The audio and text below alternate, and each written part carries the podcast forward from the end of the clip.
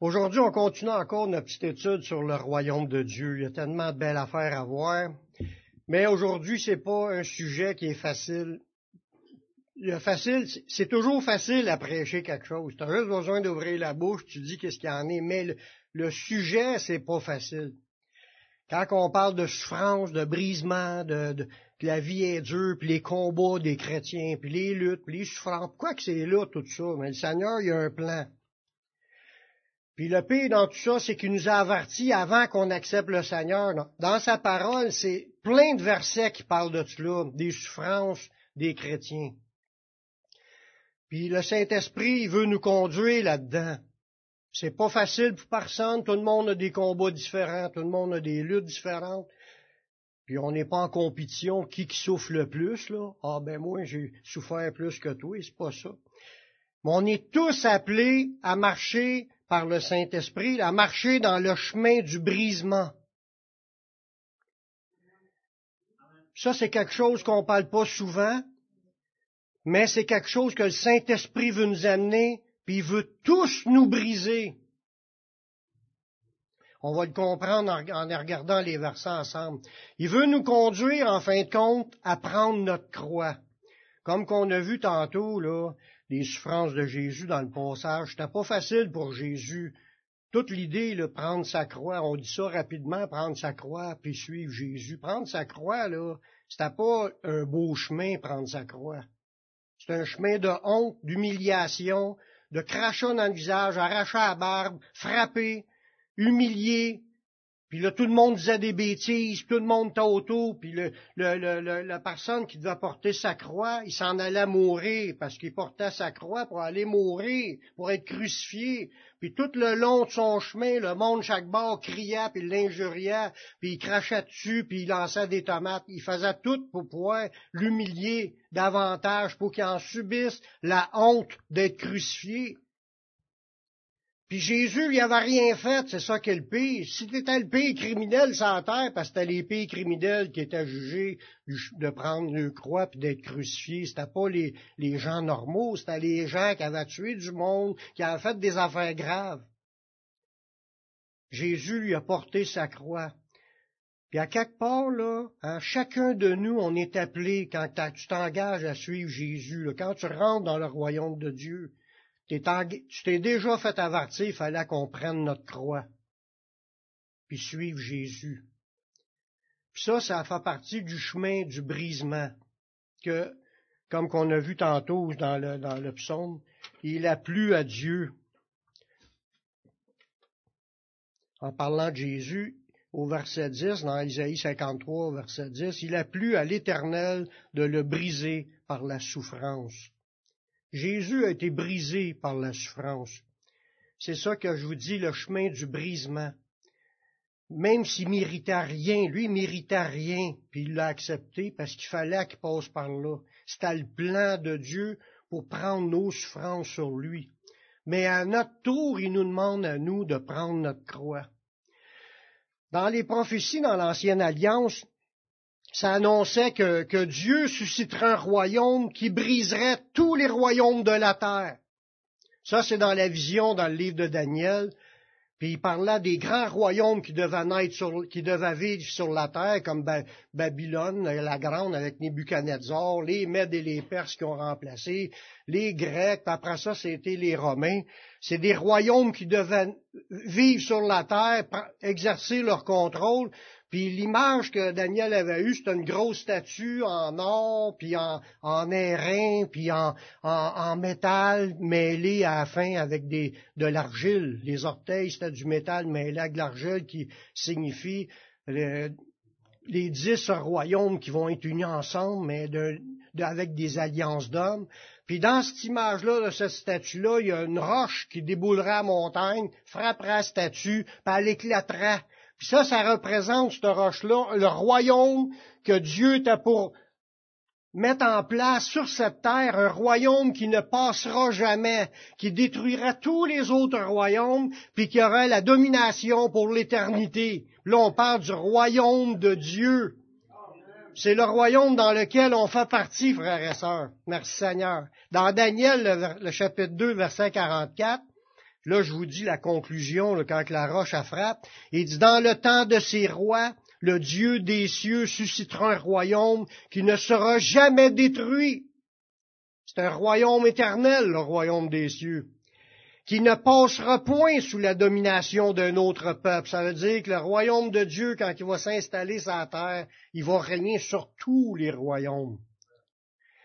Puis ça dit, il brisera et anéantira tous ces royaumes-là. Puis lui-même, ce royaume-là, subsistera éternellement. N'est-ce pas une super belle promesse? Ça, c'est quelque chose de bénissant parce qu'on s'encourage à ce qu'il va y avoir après. Après ça, on va regarder un verset que Jésus a apporté dans Matthieu 21, à partir du verset 43. Jésus a repris cette idée-là de la roche qui, qui vient, mais il parle que cette pierre-là va écraser ceux qui refusent d'être brisés. Dans Matthieu 21, 43, ça dit, c'est pourquoi je vous le dis, le royaume de Dieu vous sera enlevé, là il parlait aux Juifs, et sera donné à une nation qui en donnera les fruits. Là il parle du royaume de Dieu. les saints du royaume, c'est nous. Puis là, regardez le verset 44. Celui qui tombera sur cette pierre s'y brisera, et celui sur qui elle tombera sera écrasé. Là, dans ce passage-là, Jésus est en train de dire, puis on le sait que, quand on l'explique, que cette pierre-là, c'est Jésus. Jésus, c'est la pierre. Il y a plein de passages qui en parlent dans la Bible. C'est la pierre de l'angle, c'est la pierre angulaire sur laquelle tout le royaume est bâti. Ça a rapport avec la pierre qu'on a parlé tantôt dans Daniel, la pierre qui déboulera la montagne, puis cette pierre-là écrasera toutes les autres, puis elle, elle sera comme une pierre qui va durer tout le temps, ce nouveau royaume-là qui va être suscité par le Messie. Puis là, Jésus lui est en train de dire dans ce passage-là que celui qui va tomber sur cette pierre va se briser, puis sur qui celui que cette pierre-là va tomber dessus va être écrasé. Là, on voit qu'il y a deux conditions de personnes sur la terre présentement. Il y a ceux qui se brisent en tombant sur pierre, puis il y a les autres qui vont être écrasés quand la pierre va les écraser. On le sait, on l'a vu dans la, prophétie que ça disait que la roche, elle, elle va écraser tous les royaumes. Fait qu'il y en a qui sont destinés à se faire écraser par le Seigneur Jésus-Christ. Mais il y en a d'autres, c'est du monde qui vont aller à Jésus, puis là, ils vont être brisés. C'est là qu'on parle du chemin du calvaire, le chemin de porter sa croix. Du brisement que quelqu'un qui veut rentrer dans ce royaume-là va subir parce que on n'a pas le choix d'être brisé, on va le comprendre tantôt euh, quand on va faire les liens avec les versets. Fait que Jésus se propose quand tu viens à lui, de commencer à te briser. On va le voir pourquoi. Dieu, il est l'autorité suprême. Hein. Vous savez que Dieu, c'est lui le boss, le grand boss. C'est lui qui décide, même si on n'est pas d'accord, même si on s'ostine, même si on dit, ah, ben moi je vois pas ça de même, euh, peu importe ce qu'on pense. Notre opinion a zéro importance. C'est ce que Dieu a décidé. Puis lui, en étant créateur, puis en étant le rédempteur, parce qu'il a racheté tout le monde, par la mort de la croix, Jésus a payé ce que ça coûtait pour nous racheter. Il a racheté l'humanité, tout lui appartient en tant que propriétaire, en tant que droit de rachat. C'est lui qui décide comment ça marche sur cette terre. Dieu, c'est l'autorité suprême, puis a établi son Fils Jésus-Christ comme étant le chef de tous les hommes. Il est notre chef. Puis il est le chef même de ceux qui se rebellent. Mais ils ne savent pas encore, mais ils vont le savoir bientôt, qui, qui est le boss. Mais avant de devenir un chrétien, les gens doivent accepter l'autorité du Seigneur. Parce que s'il est le chef de tout homme, quelqu'un qui dit qu'il se repent, qui veut changer de vie, faut que tu reconnaisses que Dieu c'est le boss, il a établi Jésus comme étant le chef suprême, puis je dois, l'accepter comme étant le boss. Jésus, c'est le chef. C'est le chef de l'Église, c'est le chef de tout homme. C'est ce qu'on voit dans 1 Corinthiens chapitre 11, le verset 3. Ça nous dit, je veux cependant que vous sachiez que Christ est le chef de tout homme. Sauvé, pas sauvé. Jésus, c'est le chef de cette création. Il en est l'auteur, c'est lui qui l'a créé, mais il en est aussi celui qui a racheté, fait que tout lui appartient. Ça dit, tout est à vous, soit le monde, soit la vie, soit les choses présentes, soit les choses à venir. Tout est à vous. Vous êtes à Christ, puis Christ est à Dieu. Fait que tout est à Dieu, puis tout est à Jésus en premier. C'est le top, c'est l'autorité suprême, on n'a pas à négocier ces affaires-là. Fait que quand tu acceptes Jésus, faut, que tu, faut pas que tu acceptes juste un sauveur. faut que tu acceptes un Seigneur. C'est le boss. dans son contenu de verset, ça dit, je veux cependant que vous sachiez, Christ est le chef de tout homme, que l'homme est le chef de la femme et que Dieu est le chef de Christ. Ça veut dire que Jésus, quand il est venu ici, là, il n'est pas venu pour faire sa volonté. Il s'est soumis à 100% à la volonté de son Père. Son opinion, même quand il était sur la terre, ne comptait pas. Puis lui, il disait, il dit, je suis pas venu de moi-même, c'est le Père qui m'a envoyé, puis c'est le Père qui parle en moi, puis, puis il est venu dire ce que le Père lui disait de dire. il n'est pas venu pour lui, il est venu pour Dieu le Père.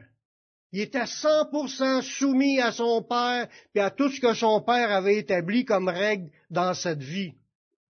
Et nous, c'est un peu la même exemple. L'idée, c'est que si lui, c'est le chef, puis il s'est soumis à 100%, moi, je dois le prendre comme chef, puis je dois me soumettre à 100% à ce qu'il a décidé, la manière que lui voit les choses. Puis là, est, Dieu est le chef du Seigneur, puis Jésus lui-même, comme je vous disais tantôt, il a dû se conformer sa vie, puis apprendre à obéir à son Père sans résister. Jésus n'a pas résisté à son Père. Il n'y a pas ça, lui, l'esprit de rébellion qui l'achalait. Lui, c'est de l'obéissance, obéissance, obéissance, jusqu'à la mort, même jusqu'à la mort de la croix. Dans Hébreu chapitre 5, les versets 8 et 9, ça dit, en parlant de Jésus, il a appris, bien qu'il fût fils, il a appris l'obéissance par les choses qu'il a souffert. Fait que quand j'ai lu les passages tantôt de, de certaines souffrances de Jésus, qui parlaient que il, était maltraité, opprimé, il n'a pas ouvert la bouche, semblable à un agneau qu'on mène à la boucherie, il n'a pas, pas, ouvert la bouche, il été enlevé dans l'angoisse et le châtiment. là, il, ça dit qu'il était retranché de la terre des vivants, puis frappé à cause des péchés de mon peuple, puis on a mis son sépulcre parmi les méchants, le, son tombeau avec les riches, quoiqu'il n'a point commis de violence, puis qu'il n'y a eu point de fraude dans sa bouche. Là, ça dit qu'il n'y a plus à l'Éternel de le briser par la souffrance. Mais après avoir livré en sacrifice sa vie pour les péchés, il verra une postérité, puis tu le quittes. Les bénédictions sont venues après. Mais Jésus, il a appris, même s'il était le Fils, il a appris l'obéissance à son Père par les choses qu'il a souffert. Ça veut dire que Jésus, quand il vivait sa vie, puis il souffrait, y a-t-il quelqu'un qui aime ça souffrir? Non, levez pas vos mains. Personne ne devrait aimer ça souffrir. Jésus non plus n'aimait pas ça souffrir. Mais Jésus a accepté de souffrir parce que c'était le plan de Dieu. Parce que c'était la volonté de Dieu qui passe par là. Il n'était pas obligé, mais il s'est livré lui-même à accepter sans rébellion, sans résister. Ça a dit qu'il a appris l'obéissance, puis il a démontré comment? C'est dans les choses qu'il a souffert qu'il a continué à aller de l'avant. Il n'a pas dit, wow, ta minute, là, ça fait mal, ça, là. Moi, tu vois ça, moi, lui régler le cas. Non, il n'a pas pensé de même pantoute. Lui, c'était, Seigneur, c'est toi qui as mis ça là, il acceptait, puis il, était frappé, humilié, il arrachait la, barbe, puis il portait sa, croix, puis il subissait les souffrances, il était angoissé au bout. Il dit, mon âme est triste à la mort. Il suait du sang en agonie. Il est en angoisse. Puis il est mort, il est mort de ça. Il est enlevé, ça dit, par l'angoisse puis le châtiment. Fait que tous les, coups qu'il a mangés, il saignait. Il est mort au bout de son sang, mais au bout des souffrances qui l'ont achevé. Il a accepté ça volontairement pour mettre en pratique ce que son père avait préparé pour lui.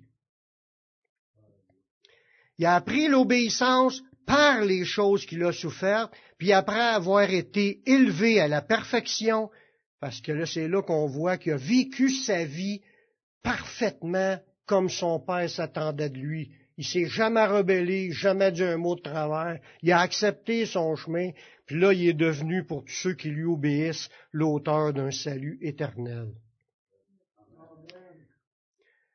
Là, maintenant, pour nous, qu'est-ce que ça a rapport avec nous? Pourquoi qu'on parle des souffrances de Jésus, qu'on parle du chemin du brisement pour les chrétiens? Mais Jésus en a parlé dans un autre enseignement en parlant du, chemin, euh, chemin large et spacieux qui mène à la perdition, puis, étroite est la porte resserrée, le chemin qui mène à la vie, puis il y en a peu qui les trouvent.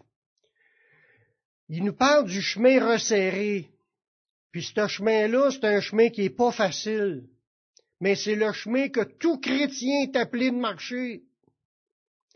Je vais vous le lire dans Matthieu 7, le verset 13 et 14 on est invité par Jésus à entrer par la porte étroite. C'est ça que Jésus dit, entrer par la porte étroite. Car large est la porte, spacieux chemin qui, qui mène à perdition. Il y en a beaucoup qui rentrent par là. Mais étroite est la porte. On sait que la porte, c'est Jésus. Resserrer le chemin qui mène à la vie, puis il y en a peu qui les trouvent. Là, Jésus nous parle de trouver deux affaires. Trouver la porte, puis trouver le chemin il y en a peu qui les trouvent. On le sait que la porte, c'est Jésus, mais le chemin, c'est le chemin de la parole de Jésus, les enseignements de Jésus. C'est ça le chemin.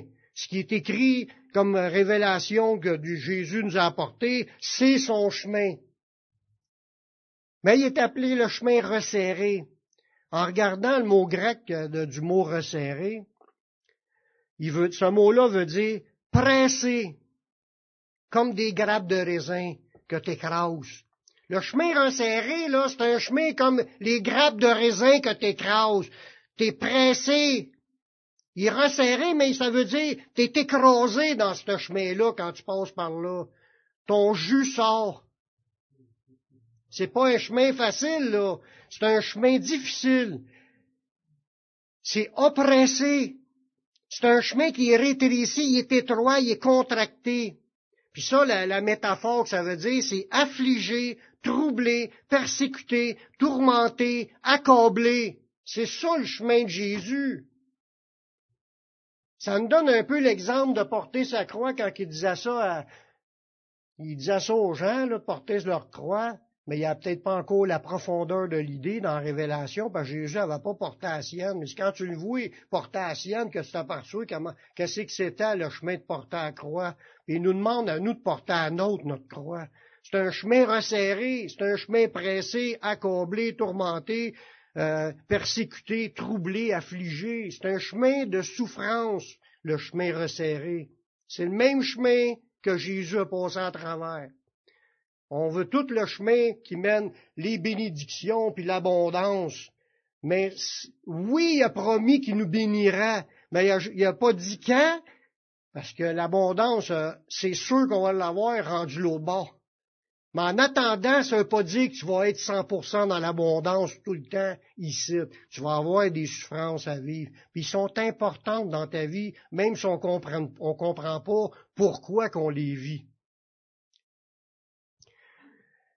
Vous savez comment c'était notre attitude de rebelle avant de venir au Seigneur?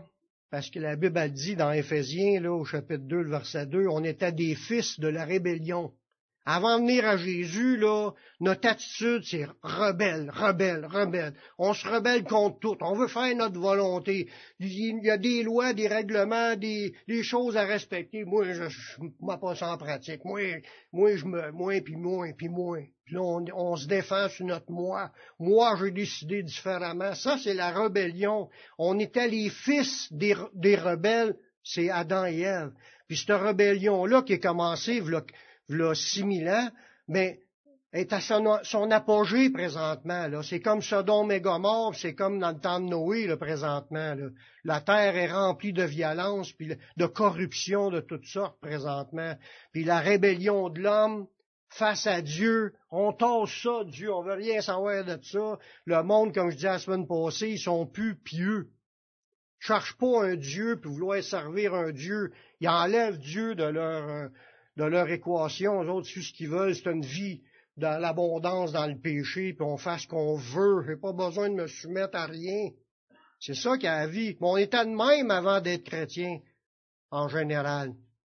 Peut-être qu'il y avait des, des, des plus morales que d'autres, des gens plus moraux, mais ça n'empêche pas qu'on ne fait pareil des, des rébellions. Tout le monde l'a fait. Puis maintenant, vu qu'on vient de cette nature-là, c'est cette nature-là que le Seigneur nous demande de crucifier afin de revêtir la nouvelle nature qu'on a reçue, qui est une nouvelle vie. C'est sûr que ça va faire mal quand on change d'un bord à l'autre. Quand tu, quand tu vas chez le dentiste, à un moment donné, tu te fais arracher une dent. C'est sûr que la dent te faisait mal, mais ça fait mal aussi quand ça dégèle. Ça fait mal de se faire arracher une dent. Tant que t'es pas guéri là, de cela, là, tu souffres. Mais arracher des choses dans notre vie, là, quand Dieu veut nous changer, il veut nous transformer, des fois, ça fait mal.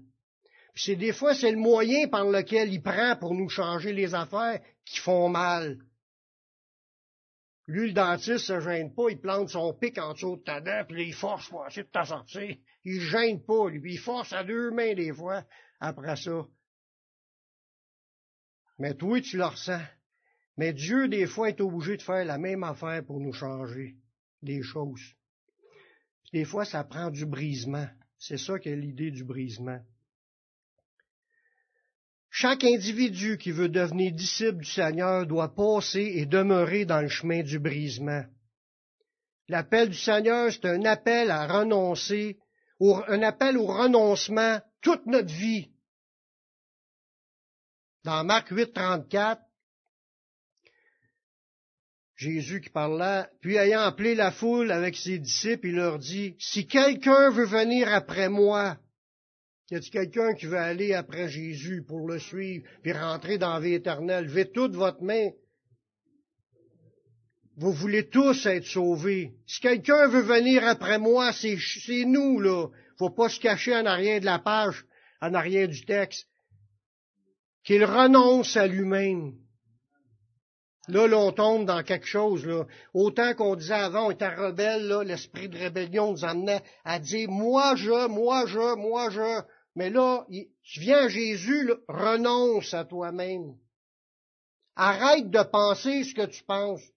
Là, il y a quelque chose d'autre qui veut mettre en nous, ce que lui décide. Renonce à lui-même, qu'il se charge de sa croix et qu'il me suive. Là, on rentre dans quelque chose, comme je disais tantôt, le chemin qui fait mal.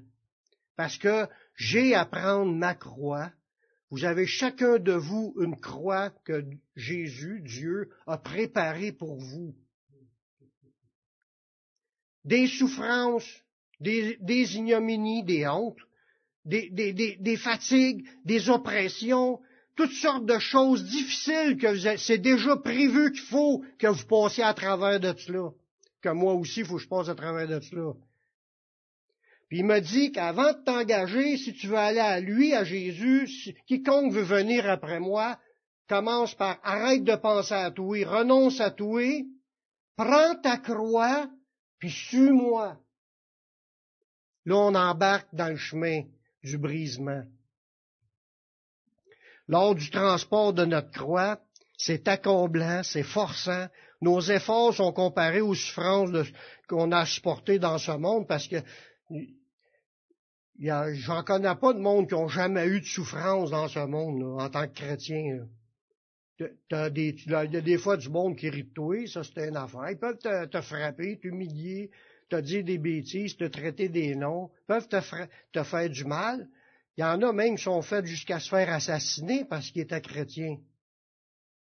Ça, c'est sans compter des souffrances. Le fait que tu es chrétien, tu fais pas telle affaire. Fait qu'en faisant pas telle affaire, des fois, tu as des conséquences. Tu sais, avant, c'était facile de marcher au noir. Là. Tu travailles au noir, tu comptes ton budget avec ça facilement. Parce que tu fais des petites affaires croches. Mais là, quand tu es chrétien, tu marches plus de même. Fait que des, tu peux des fois des conséquences dans ta manière de, dans ton budget, là, tu sais. Que des souffrances, il y en a sur toute la ligne, dans toutes les manières. Je veux pas tout énumérer c'est quoi les souffrances. Le point est que quand tu t'engages à suivre Jésus en prenant ta croix, attends-toi que ça branche dans ta vie. Mais Dieu, toutes ces souffrances-là, là, Dieu s'en sert pour nous purifier. Dieu s'en sert pour nous transformer. Dans 1 Pierre, chapitre 1, verset 7, ça dit, afin que l'épreuve de votre foi, c'est plus précieux que de l'or périssable, qui cependant est éprouvé par le feu, ait pour résultat la, louange, la gloire et l'honneur lorsque Jésus-Christ apparaîtra. Fait que tout ce que tu es en train de souffrir présentement, peu importe la souffrance pour le nom de Jésus, parce que tu es chrétien, parce que tu t'es engagé, peut-être que tu subis pas une, offense directe parce que tu es chrétien, parce que l'autre ne sait peut-être même pas que tu es chrétien, mais quand tu as le Saint-Esprit en toi, on l'a dit la semaine passée, ceux qui veulent vivre pieusement en Jésus-Christ seront persécutés. Automatiquement, il y a du monde qui vont se mettre à tailler sans raison. Ils savent même pas que tu es chrétien, mais ils taillissent comme ça, puis ils peuvent rire de toi, puis te persécuter, ou toutes sortes de souffrances que tu peux vivre, des pièges que le diable met dans ta vie, peu importe les, souffrances, là. Mais ça, c'est des épreuves à cause que tu es engagé à suivre Jésus. Mais ça, c'est plus précieux que de l'or. On comprend pas que nos souffrances pourraient avoir du positif. Mais aux yeux de Dieu, c'est plus précieux que de l'or.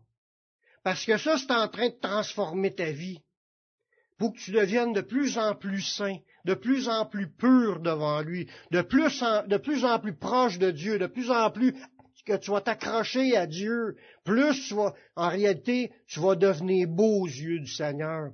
Puis tu es en train de te ramasser des récompenses, parce que ça va, cette épreuve-là, là, de votre foi, elle a pour résultat la louange, la gloire et l'honneur. Pour suivre Jésus, ça coûte quelque chose. C'est au prix de notre vie, de notre temps, de nos rêves, de nos ambitions personnelles. Il faut découvrir le chemin, là, puis vivre selon sa parole. Fait que moi, avant de venir à Jésus, j'avais mes plans, mes idées. J'aimais bien des belles affaires que moi je trouvais beau, mais ça veut pas dire que c'était beau aux yeux de Dieu. Puis là, t'abandonnes tout le renoncer à toi-même t'abandonne ta vie. Tu renonces à tout ce que tu avais comme projet pour maintenant adhérer à ce que c'est que tu as pour moi, Seigneur? Où est-ce que tu veux m'emmener? Puis là, tu demandes à lui de te guider dans le chemin que lui a préparé d'avance afin que tu le pratiques. Il faut que tu rentres dans son chemin. C'est ça le chemin resserré qui veut nous emmener. À prendre notre croix, puis à le suivre. Il y en a qui ont des croix plus légères que d'autres, mais c'est quand même prendre ta croix. Puis la celle que Dieu a préparée pour toi, c'est la meilleure qui est faite pour toi. Essayons pas de prendre la croix d'un autre. Dieu ne nous appelle pas à prendre la croix d'un autre. Tu prends la tienne, c'est ton chemin, l'appel de Dieu sur ta vie. Tu suis le Seigneur. Et dit, prends ta croix et suis-moi. Je dois suivre Jésus. Je m'accroche à Jésus, puis il me le montre ce qu'il aimerait que je fasse. Il met des choses devant ma vie. Puis moi, c'est pas à moi à juger vos vies, mais pas à vous à juger celle des autres. Renoncez à vous-même, prenez votre croix, puis suivez Jésus. Puis vous allez avoir pleinement le maximum de ce qu'il a préparé pour vous. Dans Marc 8, 35, ça dit, pour dire que ça coûte de quoi, là, Car celui qui voudra sauver sa vie la perdra. C'est ça le renoncement. Tous tes projets, tes idées, ce que tu avais avant, tu perds ça. Celui qui perdra sa vie à cause de moi et de la bonne nouvelle, la sauvera. Wow! C'est là qu'on rentre dans le chemin de la bénédiction, quand tu es à la suite de Jésus. C'est un chemin dur, c'est un chemin difficile, mais c'est un chemin qui est payant, spirituellement parlant. Ceux qui refusent de suivre pour garder leur liberté puis garder les plaisirs de ce monde, mais ils sont pardants. Si tu gardes ta vie, tu essayes de tout faire pour garder ce que tu as, quand avant d'être chrétien, là, ce que, tout ce que tu étais, tout ce que tes plans, tes buts, si tu, dis, je veux pas, je veux pas suivre ça, moi je veux continuer à faire ça comme moi je vois les choses, comme moi j'aime, comme moi je veux, ben, t'es perdant. Parce que là, tu es en train de, renoncer au seul sauveur pour poursuivre des, plaisirs qui sont passagers. C'est éphémère. Tout ça va disparaître. Il ne te reste rien quand tu meurs. On n'emmènera rien l'autre bord. Quand on va être rendu l'autre bord, on va voir que les choses qu'on a faites en Dieu, en Jésus. C'est pour ça que dans Marc 8, 36, il dit que sert-il un homme de gagner tout le monde s'il perd son âme? Puis il rajoute en dessous, que donnerait un homme en, échange de son âme? T'arrives l'autre bord, t'as plus rien. Qu'est-ce que tu vas pouvoir donner à Dieu, là? C'est quand tu es vivant qu'il est le temps de donner ta vie. De renoncer à toi-même, là, c'est que tu renonces à vivre ta vie de péché pour être dans une vie d'obéissance, de sacrifice, de renoncement, mais tu as quand même des bénédictions en Jésus. faut pas regarder juste le mauvais côté des souffrances. Dieu veut renverser chaque partie du chrétien qui n'est pas encore soumis à l'obéissance de la parole de Dieu. Chaque chose qu'on pense, qu'on vit dans notre cheminement chrétien, là, tout ce qui n'est pas conforme à la parole de Dieu dans notre pensée, mais Dieu va enlever ça de notre vie. Il veut déraciner ces choses-là, comme je disais tantôt, qui arrache une dent quand elle n'est pas bonne là-dedans, il n'y pas rien à faire, il faut que tu l'arraches mais tout ce qui est pas de Dieu, tout ce qui est pas biblique, Dieu veut le changer. Dieu veut l'enlever de dans nos vies. Dans 2 Corinthiens, chapitre 10, le verset 5, c'est de même que l'apôtre Paul travaillait quand il prêchait. Il dit, nous renversons les raisonnements et toute hauteur qui s'élève contre la connaissance de Dieu, puis nous amenons toute pensée captive à l'obéissance de Christ. Il renverse toute désobéissance. Même quand il parle de toute hauteur, c'est toutes des, des bâtisses qu'on se fait dans notre tête, des raisons de garder notre opinion. C'est ça les, les forteresses, là, les raisonnements. On a pensé, ah oh, ben moi je pense que, moi je pense que, puis là tu penses que n'as pas besoin d'obéir à ce qui est écrit dans la Bible parce que toi tu t'es fait ta propre idée, mais il veut tout renverser ça pour que tu n'aies aucune pensée qui pense à pas mettre en pratique. Pour qu'on soit toutes dans les pensées, faut que je mette en pratique ce qui est écrit dans le Nouveau Testament. C'est ça le chemin de Jésus. Puis il veut renverser tout le Seigneur. Nous, on n'a pas conscience à 100% de tout ce qui n'est pas de Dieu dans nos pensées, mais Dieu voit tout, lui. Il connaît notre cœur en profondeur, il connaît nos motifs, il connaît nos idées, il connaît nos faux raisonnements, il connaît nos, attitudes, notre, rébellion qui est là avant, qui est encore, il y a des, des, gros morceaux qui sont encore là dans certains domaines, puis il veut tout enlever ça. Amen. Amen. Je pense pas à vous, je pense à moi, là. Amen. Faut qu'il change tout ce qui a, qui a été changé. Pour être à 100% comme qu'il veut. Amen. Souvent, on cherche des combats spirituels chez les autres. On voudra chasser les mauvais esprits dans toute la vie de tout le monde alentour. Mais le premier combat pour tous les chrétiens, c'est dans notre propre pensée. Jésus dit, pourquoi tu vois la paille dans l'œil de ton frère et tu t'aperçois pas qu'il y a une poutre dans ton œil? On est facile à vouloir changer la vie des autres, mais faut se regarder en premier. Il y a des choses, des grosses affaires, là, une poutre, là, je sais pas si vous savez, sa femme a quand tu l'as dans l'œil, mais si on s'en a pas aperçu, on est, c'est parce que notre poutre nous a rendu aveugles. Sa poutre est plus grosse que nos deux yeux, on voit même plus ce qu'on est quand on se regarde.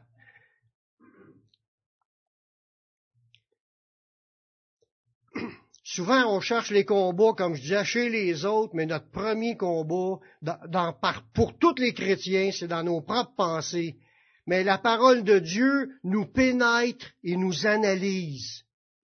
Dans Hébreu chapitre 4, le verset 12, ça nous dit, car la parole de Dieu est vivante et efficace, plus tranchante qu'un épée quelconque à deux tranchants, est pénétrante, c'est mieux que du WD-40, est pénétrante jusqu'à dans l'âme puis dans l'esprit, les jointures puis la moelle, puis elle juge les sentiments et les pensées du cœur. La Bible est vivante, puis si tu te mets à lire la Bible, parce qu'il y en a qui disent, moi, je ne sais pas quoi changer dans ma vie. Il n'en voit pas de problème. Ben, vous lui dire, regarde-toi dans le miroir. Si tu regardes dans un miroir, t'en vois-tu des problèmes? Un, un point noir ici, un bouton là, puis t'en vois quand tu te regardes dans le miroir. Si tu te regardes pas dans le miroir, t'en vois pas. Mais la Bible est un miroir. Tu te regardes dans la Bible, là, là, là, il va te dire, faites ça ou faites pas ça, là. Là, on envoie des affaires qu'on n'est pas dedans faut se regarder, puis elle est vivante, puis elle puissante, puis elle juge, puis elle est tranchante, puis elle pénètre. Des fois, là, il reste là, le verset. Mais ça, c'est le Saint-Esprit qui se sert de ça. C'est un outil de Dieu pour nous conduire dans la justice, la droiture, la piété, la sainteté, la parole de Dieu. Puis il faut, il faut s'exposer devant la parole de Dieu, puis la laisser nous transformer. Dieu va nous montrer toutes les dents qu'il va arracher n'ont pas le choix. C'est le chemin du brisement. Ça, c'est un chemin resserré. C'est très facile de débarquer du chemin. C'est pas dur, tu as juste à arrêter de lire la Bible, t'en vois plus de problème.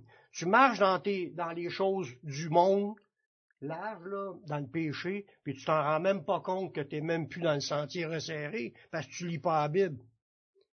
Lis la Bible, puis tu vas commencer à en voir des choses que Dieu va enlever, puis tu vas en avoir une vie de brisement qui va commencer en lisant la Bible. Parce que quand tu vois quelque chose, en théorie, on sera supposé, Seigneur, pardonne-moi, Seigneur, change-moi, Seigneur, aide-moi, Seigneur, viens mettre ça en moi, ou enlève ça de moi. Notre chemin de changement, c'est qu'on s'accroche à lui, puis on être plus épluché. C'est ça que la Bible appelle émonder. Il enlève les branches inutiles pour que tu portes encore plus de fruits.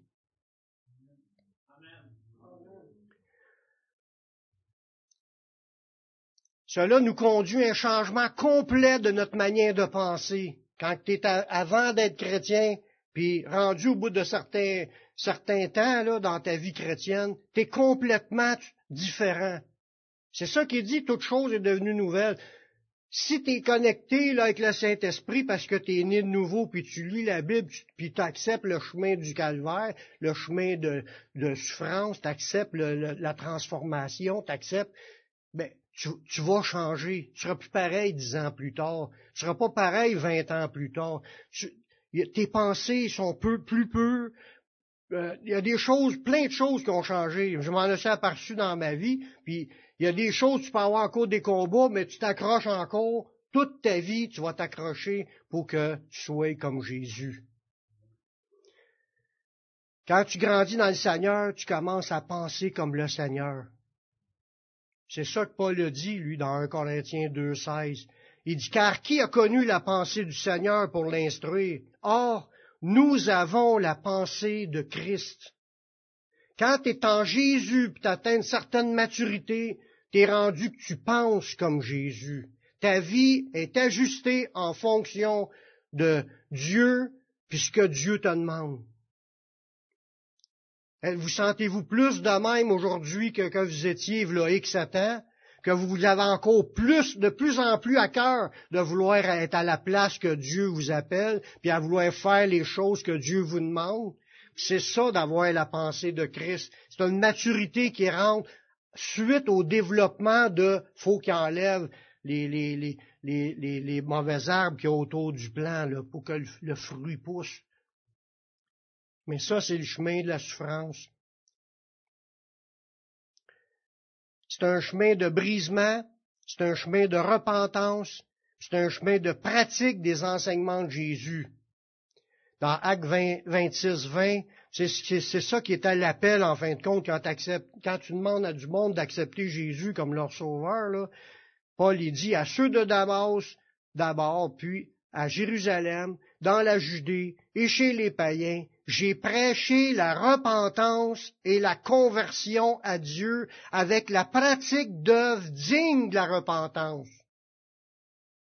Tu prêches la repentance, tu prêches la conversion pour que le monde commence à dire, mais quand j'accepte Jésus, faut que j'obéisse, faut que je me convertisse, faut que j'adapte dans ma vie, faut que je fasse mes efforts, puis le Saint-Esprit va faire les siens pour que ta vie change puis avec la pratique d'œuvres qui sont dignes de la repentance. Ça veut dire, c'est ça qui est l'appel pour tous ceux qui s'engagent à prendre le croix et à suivre Jésus. C'est un apprentissage vers la soumission de ce que Dieu a mis en place. c'est Dieu qui a mis ça en place, c'est pas nous. C'est pas la religion qui a mis ça en place. La Bible, là, elle nous a été laissée par Dieu, inspirée par le Saint-Esprit. Des, livres qui ont été inspirés par le Créateur, il a mis ça en place, puis ça, c'est les livres qui nous instruisent sur la volonté du Créateur. Puis notre, notre désir doit être, je dois être plus en plus obéissant, jour après jour, à ce que le, le Créateur a mis en place pour moi. Dieu veut nous reprogrammer, il veut nous aligner vers ses plans, ses rêves, ses buts, puis il sert de nos souffrances pour nous modeler. Il sert de tout ce que nous traversons pour nous y amener. Dans Romains 8, 28, 29, ça nous dit, Nous savons du reste que toute chose concourt au bien de ceux qui aiment Dieu. Toute chose concourt au bien de ceux qui aiment Dieu, même les souffrances. Même les souffrances concourent au bien de ceux qui aiment Dieu. Il y a des choses positives, des bénédictions qui concourent à notre bien. Mais même quand ça va mal, même quand c'est dur, même quand c'est quelque chose qu'on n'a pas encore vraiment de faire, mais il nous le demande, on le sait que c'est le plan de Dieu. Faut faire un effort pour le faire, mais même ça, c'est une chose qui concourt à notre bien. En réalité, il y a juste la désobéissance qui ne sert pas à grand-chose pour, euh, s'approcher de Dieu. Il dit, toute chose concourt au bien de ceux qui aiment Dieu, de ceux qui sont appelés selon son dessein. Là, on voit qu'il y, a comme une clause. Vous sentez-vous appelé selon son dessein? Tout le monde doit lever la main. Vous êtes tous appelés à suivre Jésus. Il vous a demandé, renonce à toi-même, prends ta croix sur moi. Vous avez tous dit oui, j'accepte Jésus comme mon sauveur et mon Seigneur. On est appelé selon son dessein. Donc, il y a votre vie entre ses mains. Donc, tout ce qui va t'arriver d'ensuite, même quand ça va mal, ça va être pour ton bien. Il sert de vos souffrances, c'est comme le feu qui chauffe l'or pour que le scorie monte à la surface, puis là, il enlève le pas bon, puis l'or devient de plus en plus pur. C'est à ça qu'a sert notre, notre souffrance. Ceux qui ont connu d'avance, en parlant de par, la, par Dieu, là, dans sa préscience, avait déjà la fin de l'histoire, fait qu'il il nous voyait d'avance avant qu'on accepte Jésus. Ceux qui nous ont connus d'avance, il les a aussi prédestinés à être semblables à l'image de son Fils. Ça veut dire, vu qu'il vous connaissait d'avance, que vous auriez la foi, puis que vous seriez engagé à suivre Jésus, il voyait d'avance qu'il vous a appelé, puis il, il vous a emmené. Ça dit, il a aussi prédestiné à être semblable à l'image de son Fils. Ça veut dire que c'est déjà notre destin de devenir comme Jésus. C'est là et pas moins que cela que Dieu veut nous amener. Il nous a prédestinés à devenir comme son Fils, à l'image de son Fils. Ça veut dire qu'il nous a prédestinés à ce que ça fasse mal des fois pour qu'on soit de plus en plus comme Jésus. Le chemin du brisement, c'est un chemin de souffrance, mais Dieu a promis de nous y conduire. Il est toujours là quand on souffre. Quand il a dit je suis avec vous tous les jours jusqu'à la fin du monde, c'était pas juste une blague. Il est vraiment là, puis il nous aide dans ce qu'on passe à travers. Peut-être vous pleurez quand vous êtes chez vous, mais il est à côté de vous quand vous pleurez. Quand vous priez puis vous le suppliez, il est à côté. Quand vous avez mal puis vous êtes poigné dans quelque chose, il est là. Il est toujours là, puis il sert de tout cela, puis il faut faire tourner toutes les choses à votre avantage. C'est ça que ça dit dans, dans 1 Pierre 5, 10. Le Dieu de toute grâce, après que, euh, euh, qui vous a appelé en Jésus-Christ à sa gloire éternelle, après vous aurez souffert un peu de temps, mais il va vous perfectionner lui-même, il va vous affermer, il va vous fortifier, puis il va vous rendre inébranlable. C'est le même qui veut nous amener, Seigneur. Il n'est pas gêné de nous voir quand on a mal, mais qu'on s'accroche à lui. Il est fier, puis ça, Dieu, il, dit, tu là, mais dans pas long, tu souffriras plus, puis tu vois ça, je vais te perfectionner, puis je vais t'affermer, puis je vais te fortifier, puis je vais te rendre inébranlable. Puis je finis avec un dernier verset. Dieu voit nos souffrances, puis notre persévérance, puis notre persévérance sera grandement récompensée. Je finis avec le dernier verset dans 2 Corinthiens 4, 17. Ça nous dit, car nos légères afflictions du moment présent produisent pour nous au-delà de toute mesure un poids éternel de gloire. Chaque petite affliction, tout à l'heure, je parlais de souffrance, ça fait bien mal, mais même si ça sera juste une petite affaire, une petite insulte, t'as quasiment goût de rire quand ça t'arrive. Mais il dit, heureux serez-vous lorsqu'on vous persécutera, qu'on vous outragera, qu'on dira faussement de vous toutes sortes de mal à cause de moi. Réjouissez-vous et soyez dans l'allégresse parce que votre récompense sera grande dans les cieux. Fait que chaque petite affaire qu'on endure, ça va produire un poids éternel de gloire. Ça vaut-il la peine de marcher pour le Seigneur? Amen. Prions. Seigneur, je te remercie pour ta parole qui est vraie.